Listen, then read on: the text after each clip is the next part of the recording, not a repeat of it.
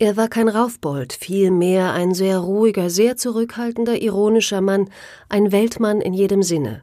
Aber wenn Hugo von Tschudi für etwas eintrat, tat er das sans peur und sans reproche auch vor dem Kaiser. Es war etwas Heldenhaftes in diesem so gelassenen Schweizer Aristokraten, der nebenbei die Gesellschaft des damaligen Berlin und keineswegs nur Berlin faszinierte.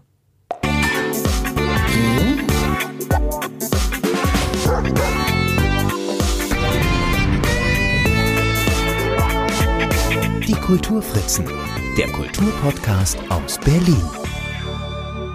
Hallo, schön, dass ihr wieder bei meinem Berlin Kulturpodcast gelandet seid.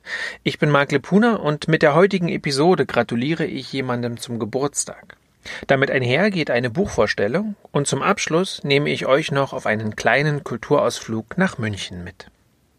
Die Geschichte, die ich heute erzählen möchte, beginnt jedoch noch weiter südlich in Österreich, genau genommen auf dem Gut Jakobshof in Lichteneck, das ist in Niederösterreich etwa 30 Kilometer südlich von Wiener Neustadt.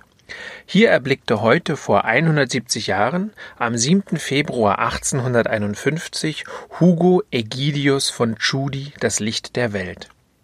Er entstammte einer alten schweizerischen Adelsfamilie, sein Vater war Forschungsreisender und Diplomat, seine Mutter eine Tochter des Malers Ludwig Ferdinand Schnorr von Karolsfeld.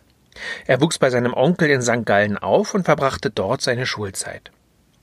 Hugo von Tschudi absolvierte ab 1870 ein Jurastudium in Wien, das er fünf Jahre später, 24-jährig, mit der Promotion abschloss. Zeitgleich besuchte er auch erste Vorlesungen in Kunstgeschichte. In den folgenden Jahren war er viel unterwegs, unternahm Studienreisen unter anderem nach Deutschland, Holland, Belgien, England, Frankreich und Italien. Nach seiner Rückkehr folgte ein Volontariat am Österreichischen Museum für Kunst und Industrie in Wien und ein Kunstgeschichtsstudium in Straßburg. 1883 wurde er dem sechs Jahre älteren Wilhelm Bode vorgestellt, der gerade Direktor der Skulpturenabteilung der Königlichen Museen zu Berlin geworden war. Dieser holte Tschudi nach Berlin, wo er als Bodes Direktorialassistent für die Erforschung und Erweiterung von Skulpturensammlung und Gemäldegalerie tätig war. In seinen ersten Berliner Jahren muss Tschudi auch Alfred Lichtwag kennengelernt haben, mit dem ihn eine freundschaftliche Beziehung verband. Diese Verbindung ist insofern interessant, als dass Lichtwag 1886 zum Direktor der Hamburger Kunsthalle ernannt wurde, für die er nicht nur Hamburgs mittelalterliche Kunst sammelte, sondern auch Werke der deutschen Romantik sowie zeitgenössischer deutscher und französischer Künstler erwarb.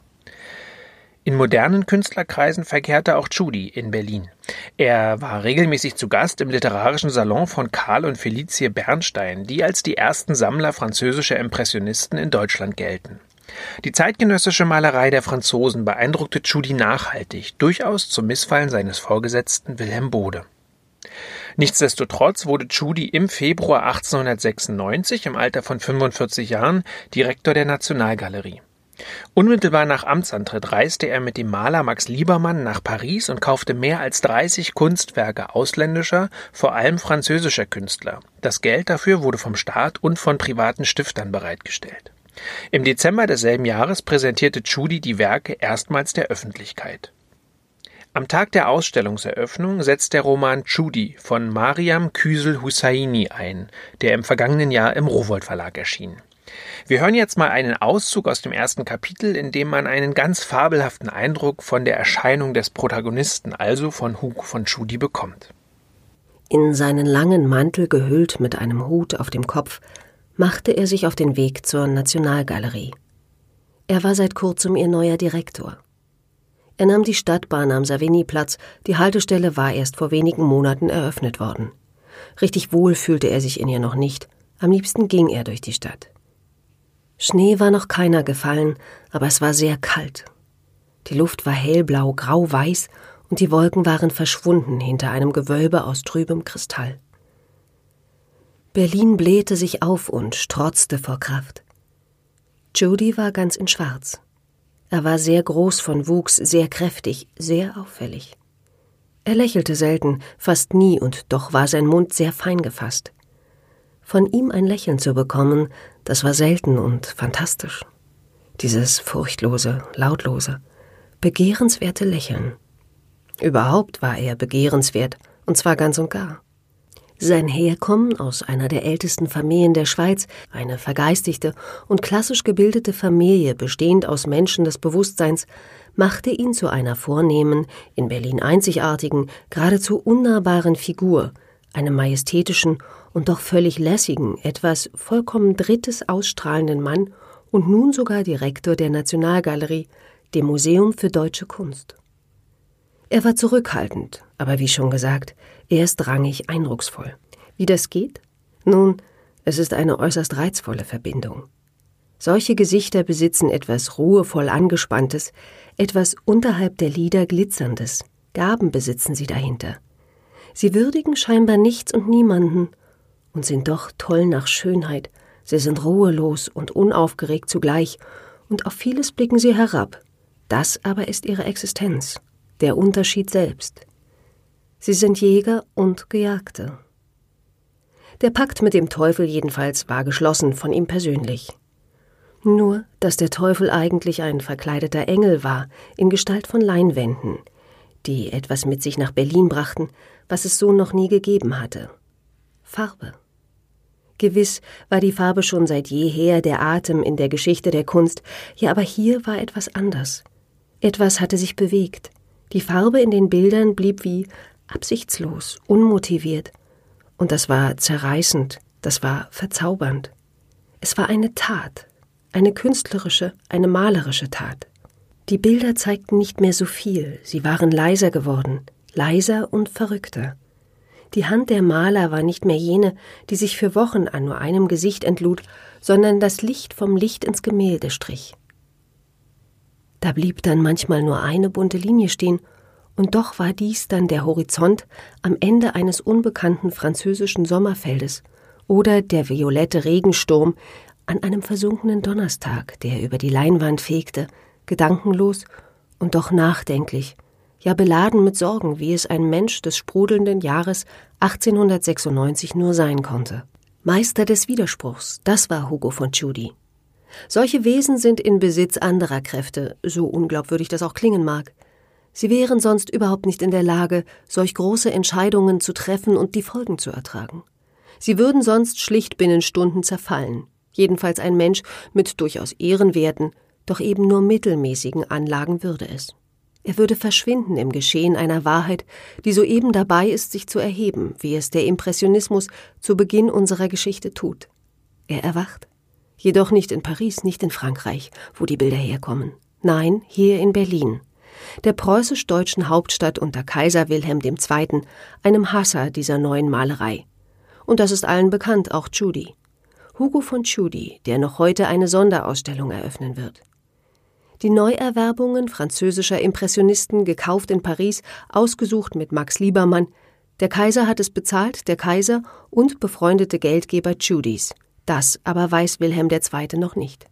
Judy war am Säulengang der Kolonnaden angelangt, hinter denen die Nationalgalerie im Eis der Stunde emporbrach wie ein Eisberg, in dessen Hauptgeschoss ein neuer verträumter Feuerstrom des Glühen aufnahm. Das erste Mal, weltweit, französische Impressionisten im kaiserlichen Berlin. Berlin, Hauptstadt der modernen Kunst, mit ihrem neuen Direktor Hugo von Tschudi, der die restlichen Schritte zum Haus machte, im nebligen Silberlicht des Winters. Und wir bleiben direkt im Buch und folgen dem Direktor in den ersten Stock der Nationalgalerie. Er stand im ersten Cornelius-Saal im Mittelgeschoss, blickte hoch, der Wintermittag floss milchig in den Saal, links und rechts oben zwei Loggia-Augen, an den über zehn Meter hohen Wänden Peter von Cornelius. Peter von Cornelius überall. So war es gedacht, so liebte es der Kaiser, so gehörte es sich. Die deutsche Großromantik in ihrer ganzen Verkörperung ganz fest rein in die Herzkammern des Hauses. Seine Kartons, all die Vorarbeiten zu Fresken, all die mythologischen Szenen, sie waren ja nicht übel. Doch sie waren so unerträglich durchgezeichnet, so entzeichnet, so in sich gefangen, und da gab es keinen Mittelpunkt, keinen Ausdruck, es war bloße Darstellung. Schlicht gekleidetes Publikum umstand in kleineren Gruppen den Saal, einzelne Leute hier und da. Die eigentlich auffallende Traube der Menschen aber, die pochte aus dem zweiten Cornelius-Saal zu Judy. Und wie sie pochte. Wo zwischen den, welche Überraschung, noch weiteren Peter Cornelius die Neuankömmlinge hingen. Das waren keine Erzählungen mehr. Es waren Effekte, Unerschrockenheiten, Farbattacken inmitten einer Ordnung, die doch jeder bis zu diesem Tage für unantastbar gehalten hatte. Alle drängten sich enger zusammen, als er da plötzlich aufkreuzte, dieser Direktor. Hugo von Tschudi schritt wie durch sein Labyrinth des Pan. Was er geschaffen hatte, war nicht gut, nicht böse, es war Atem. Er sah zu Monet mit den verkrusteten Wolken und dem Wasser, das weder blau noch grün noch Wasser war und doch mehr Wasser war als alles, was Judy bislang gesehen hatte. Psst, flüsterte jemand. Sag dich doch, Franzosen, wenn ich's dir doch sage. Er schaute zu Degas und seinen Frauen, die quer über das ganze Format lagen, maßlos schön und gelangweilt, obgleich man kaum etwas von ihnen sah und unentschlossen scheinbar über ihr ganzes Dasein. Er sah zum Rodin, dem Männerkopf des Jules Dalou, wie Rodin selbst, Bildhauer und dessen gotisches Antlitz hier wahrhaftig herausgeholt. Und zwar nicht sinnbildlich, nicht verhalten, verschlossen, sondern intelligent, laut, genial, hastig, besessen, greifbar, rücksichtslos vollkommen, grenzenlos, unkompliziert. Judy verlor die Kontrolle über sein Herz. Es fing silberne Blüten beim Anblick seiner Beute, nach außen wahrnehmbar als hinreißend unbewegliche Kühle eines Adligen, nach innen war sein Körper heiß wie die Hölle. Wie klar war dieser Raum. Wuchtig schoss er in die Höhe, wie von Sinnen, und unerklärlich wunderbar. Alles drehte sich. Die Wände kämpften noch ein wenig, aber sie waren machtlos. Manch ein Orange war so grell, so nackt, dass viele verdutzten. Schließlich Manet, der Klarsteller unter den Malern. Dschungelartige Gewächse, ein Blick fesselnd und abgeneigt, bedrohlich, unbeherrscht. Sie, wie sie da saß, mitten im Bild. Es war die Art, wie sie ihre verstörenden Linsen ins Nichts bohrte, wie ihr stummes, seelenkrankes Gesicht weich schrie. Sie war es, sie war das Bild. Judy trat noch näher heran, neigte den Kopf, das große Werk, wie ein nervöses Fenster vor sich, die Leute im Rücken, auch die vom ersten Saal waren alle gekommen, wie in Trance, gelblich ernst, Judys steinernen Kolossrücken abwartend und die fremden Flecken anstarrend. Sie ist es, dachte er. Sie ist es. Seine Zunge schmeckte die köstlichen Früchte, allein beim Anblick solcher Malerei.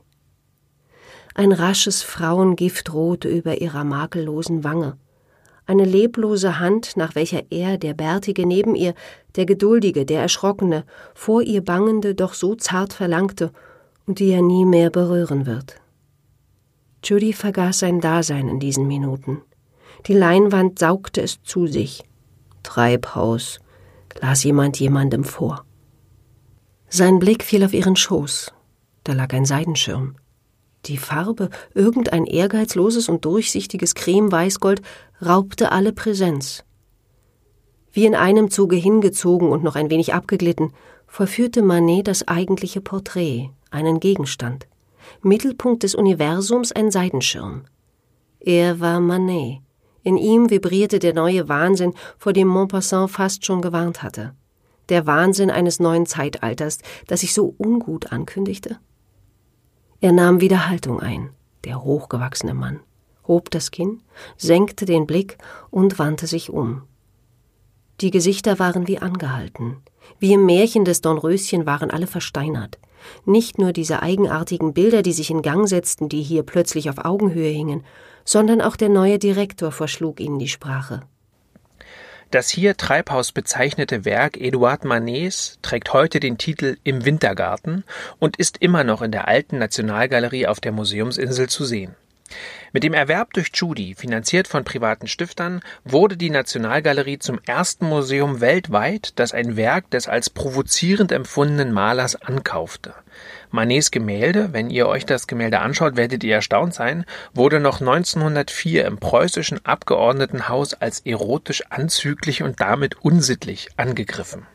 Es war jedenfalls das Highlight der Sonderschau in der Nationalgalerie, die heute die Alte genannt wird, dem Museum für deutsche Kunst, so steht es noch heute auf dem Giebel über dem Eingang des Kunsttempels, der deutschen Kunst.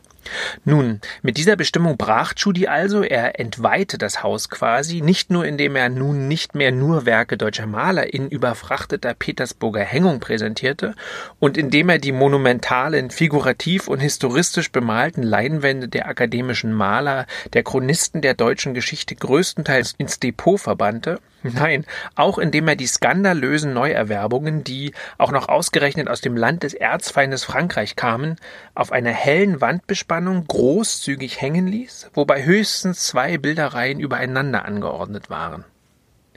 Der Unmut der konservativen Malschule um Anton von Werner, dem Hof- und Gesellschaftschronisten Kaiser Wilhelms II., der in einem beinahe fotorealistischen Stil ohne tieferen Ausdrucksgehalt malte, rief irgendwann den Kaiser auf den Plan. Der Kaiser betrat die Nationalgalerie mit einer Gefolgschaft, die es in sich hatte. Nicht nur viele Uniformen, nicht nur sein Zivilkabinettschef und sein Flügeladjutant, nicht nur der Kapitän zur See, nicht nur der Kultusminister und der Generaldirektor, sondern zu guter Letzt auch noch Anton von Werner, schritten bestimmt und blockhaft hinter ihm. Möge es beginnen, dachte Judy. Es ist soweit, dachte der Kaiser. Endlich, dachte Anton von Werner. Wie ein unglückliches, verratenes Kind lief Wilhelm vorweg, ohne Plan und ohne Rücksicht. Wie ein König folgte ihm Judy, gütig und voller Zorn. Wie ein Vogel ohne Flügel schwankte Werner hinterher. Lange vor dem Impressionistensaal schon missfiel dem Kaiser so gut wie alles. Er fragte wie ein Wilder, benahm sich wie ein Verrückter, wusste seine Überforderung nicht anders zu regulieren als durch ständiges Hineinreden und Verneinen. Keinen Satz konnte Judy zu Ende formulieren, kein Bild erwecken. Alles erfror in Ignoranz und Angst des Monarchen. Als sie bei den Franzosen angekommen waren, bei Degas, bei Cézanne, bei Monet, war die Leuchtkraft unleugbar die künstlerische Freiheit, die kleinen Striche dicht aneinandergerückt, in der Fernwirkung explodierend als Rauschreise. Wilhelm stand inmitten des Raumes, Judy irgendwo. Es war, als sei ein Augenblick des Universums nach Berlin gefallen, hierher in die Nationalgalerie, in diesen Saal zwischen diese beiden Männer, die so weit voneinander entfernt standen. Es war, als hätten die Farben des Lebens, der Einsicht, der Zugewandtheit und des ganzen menschlichen Stimmungsreichtums, auch der Unbestimmtheit, des Zweifels, der Verleumdung, der Bosheit, der Schwäche und des Wahnsinns, der Einfühlung und Vorstellung, kurz einer aufgesprenkelten neuen, für immer glitzernden Philosophie hier Einzug gehalten, auf Leinwänden so unschuldig und so bereit, dies alles irgendwie aufzurufen, ohne es wirklich zu erzählen. Das muss aufhören, flüsterte Wilhelm II. Judy hatte sich nicht verhört. Sein Gesicht, von einer weißlich-grauen Paste nahezu abgedeckt, schaute aufmerksam und todesweich. Diese Franzosenwirtschaft muss und wird aufhören, wiederholte der Kaiser lauter. Er winkte Judy zu sich und meinte, und was ist das schon hier? und stand vor Manets Treibhaus. Da sitzt eine jüdische Frau und dahinter steht ihr jüdischer Mann.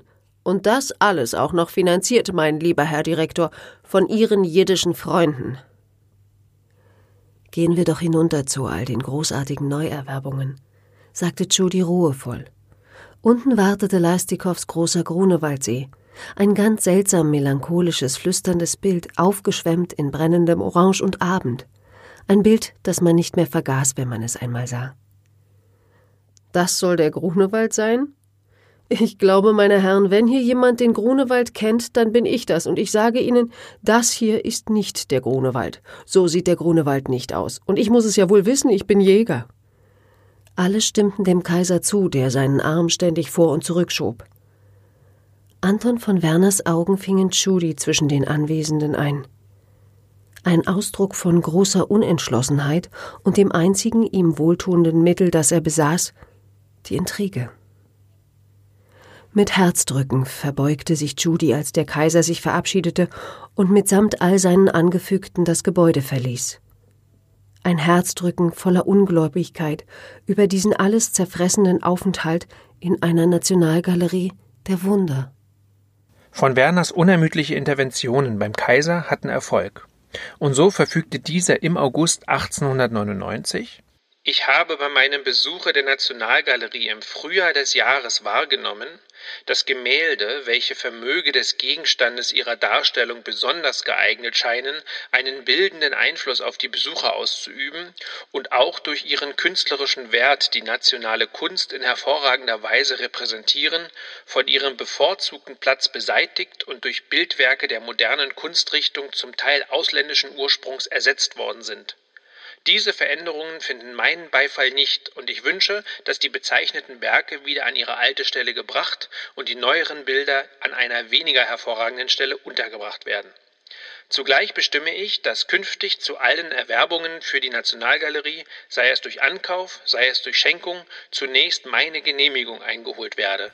Judy fügte sich, präsentierte jedoch auch weiterhin seine modernen Franzosen. In den Folgejahren legten der Kaiser und Anton von Werner, zunehmend auch Wilhelm Bode, Tschudi immer wieder Steine in den Weg, um Ankäufe impressionistischer Kunst zu verhindern. Nichtsdestotrotz feierte der Museumsdirektor Erfolge, unter anderem mit einer Gedächtnisausstellung zu Ehren Adolf von Menzels, der 1905 gestorben war, oder mit der Jahrhundertausstellung deutscher Kunst, die Tschudi mit Unterstützung des schon erwähnten Direktors der Hamburger Kunsthalle Alfred Lichtwag und des Kunsthistorikers Julius Meyer-Gräfe im Folgejahr in der Nationalgalerie präsentierte 1908 kam es dann zur sogenannten Tschudi-Affäre. Beim Ankauf von Werken der Schule von Barbizon hatte Tschudi zunächst die Genehmigung des Kaisers erhalten, woran dieser sich aber nicht mehr erinnern wollte. Tschudi reichte daraufhin seinen Urlaub ein und begab sich auf eine ausgedehnte Studienreise nach Japan. Anton Berner, wer sonst, wurde zu seinem Vertreter ernannt. Kaiser Wilhelm II. und Anton von Werner, auch Wilhelm Bode und Mitglieder des preußischen Abgeordnetenhauses, kurzum all jene, die sich gegen Tschudi stellen, die die Moderne verachten oder mit ihr nichts anfangen können, stilisiert Mariam Küsel Husseini in ihrem Roman zu feindseligen, intriganten und ignoranten Menschen. Diese nahezu märchenhafte Eindimensionalität passt auch gut zu der ornamenthaften Sprache des faktenreichen, lustvoll erzählten Romans, der durchaus zu meinen größten Lesevergnügungen der letzten Monate zählt.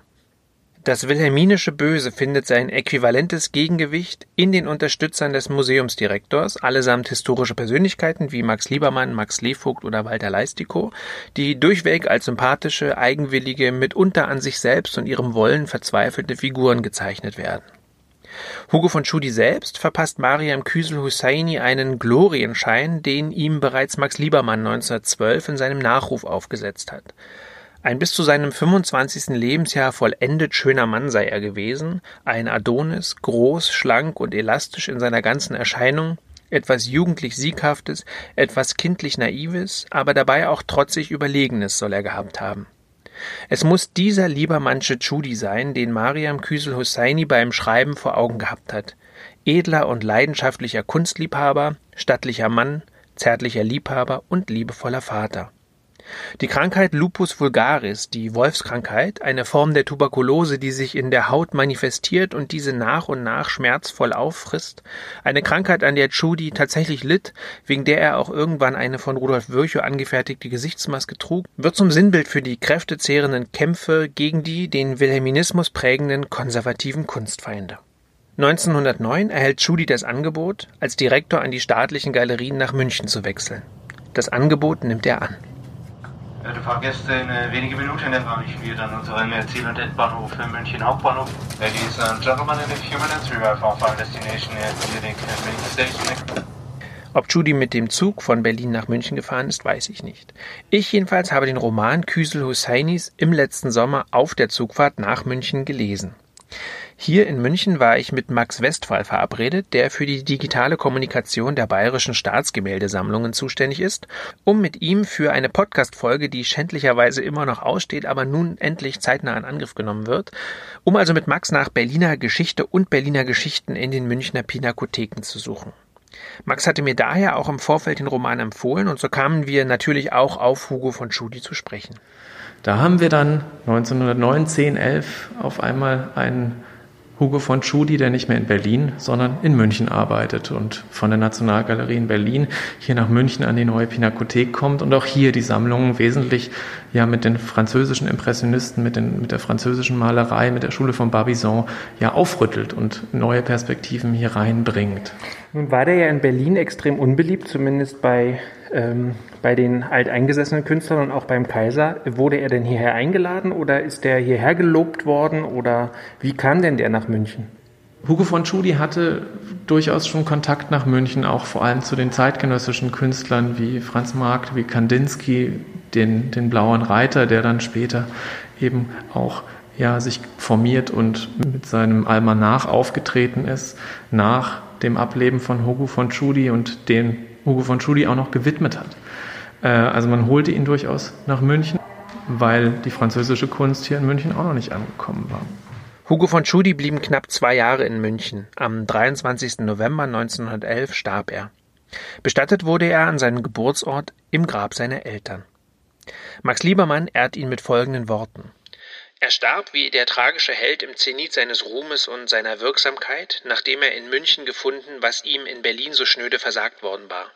Einen kunstsinnigen Prinzen, der ihm volles Vertrauen schenkt, eine vorgesetzte Behörde, die in ihm den Reorganisator des Museums erblickt und ihm in allen seinen Maßnahmen ihre Unterstützung leiht, eine Künstlerschaft, die zuerst zögernd abwartet, dann von seinen Leistungen bezwungen ihm folgt.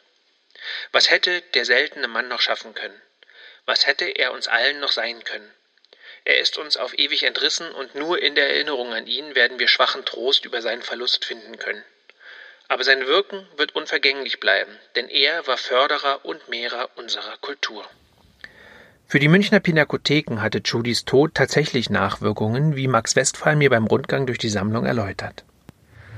Jetzt sind wir gelangt zu den Sonnenblumen von Vincent van Gogh, die Version aus dem Jahr 1888. Und ich möchte sagen, es ist wirklich ein Publikumsliebling hier im Haus natürlich. Also mhm. das sehe ich gerade bei der Betreuung der Social-Media-Kanäle sehr stark. Also kein Wochenende vergeht, wo nicht jemand äh, sich vor den Sonnenblumen posiert, um zu zeigen, ich war auch da und einfach diesen Kontext mit diesem strahlend hellen Bild von Vincent van Gogh zu suchen. Das ist ein wichtiges Bild aus unserer Sammlung, nicht nur weil es so beliebt ist, sondern weil es auch eine wichtige Geschichte hat. Ich habe Hugo von Tschudi schon erwähnt. Äh, nachdem er starb, ging die große Tschudi-Spende hier an die Bayerischen Staatsgemäldesammlungen, unter anderem von Förderern aus Berlin, aus München, die eben Tschudi wohlgesonnen waren und in seinem Andenken ja, wichtige Werke des 19. und frühen 20. Jahrhunderts hier an München gaben, unter anderem auch die Sonnenblumen tatsächlich. Die Bilder aus der Tschudi-Spende, also Manet, Van Gogh und viele weitere, sind Highlights für uns heute. Und äh, wenn Berlin nicht so unfreundlich mit Tschudi umgegangen wäre, wären die heute vielleicht in Berlin gelandet. Also wir sind sehr froh, dass Hugo von Tschudi in München ja, nochmal eine Heimat als Galeriedirektor bis zu seinem Tode gefunden hat. Mit der Tschudi-Spende, die eine Stiftung zum dauernden Gedächtnis Hugo von Tschudis ist, protestierten Berliner und Münchner Kunstfreunde gegen die herrschende Berliner Kunstpolitik. Und so gaben sie die eigentlich für die Berliner Nationalgalerie vorgesehenen Werke, darunter Eduard Manets Frühstück im Atelier oder ein Selbstporträt Cézannes oder eben Van Goghs Sonnenblumen nach München. Mit dieser Spende gelangten erstmals neueste französische Impressionisten und Postimpressionisten in die neue Pinakothek, die bis dahin fast ausschließlich der deutschen Kunst des 19. Jahrhunderts gewidmet war. Darunter war auch das Stillleben mit Geranien von Henri Matisse, mit dem die Sammlung der heutigen Pinakothek der Moderne überhaupt erst begann. Matisse war auch in München. Matisse hatte auch eher Kontakt zu Hugo von Tschudi. Das heißt, da ist der Bezug eben auch da. Und in diesem Stillleben mit Geranien, das ist auch deswegen so besonders, weil es äh, ja eine Münchner Tischplatte äh, in sich trägt. Also die Tischplatte, die wir darauf sehen, hat Matisse damals in München auch gekauft. Und das ist natürlich sehr schön, dass diese Darstellung dann wieder nach München gewandert ist. Ja.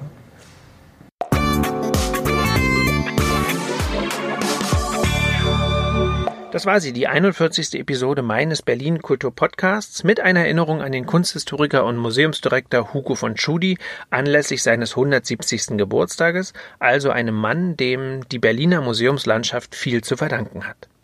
Ja, und ich möchte mich bedanken bei Jenny Kittmann, die die Auszüge aus dem Roman Tschudi von Mariam Küsel Husseini eingelesen hat Und bei Max Westphal von den Bayerischen Staatsgemäldesammlungen, der mich auf den Roman und auf Hugo von Schüdi überhaupt erst aufmerksam gemacht hat. Bedanken möchte ich mich auch bei euch fürs Zuhören und für die zahlreichen positiven Rückmeldungen zu den letzten Folgen. Mein Name ist Mark Lepuna. Die nächste Episode gibt es planmäßig am kommenden Sonntag. Ich verabschiede mich. Bis dahin.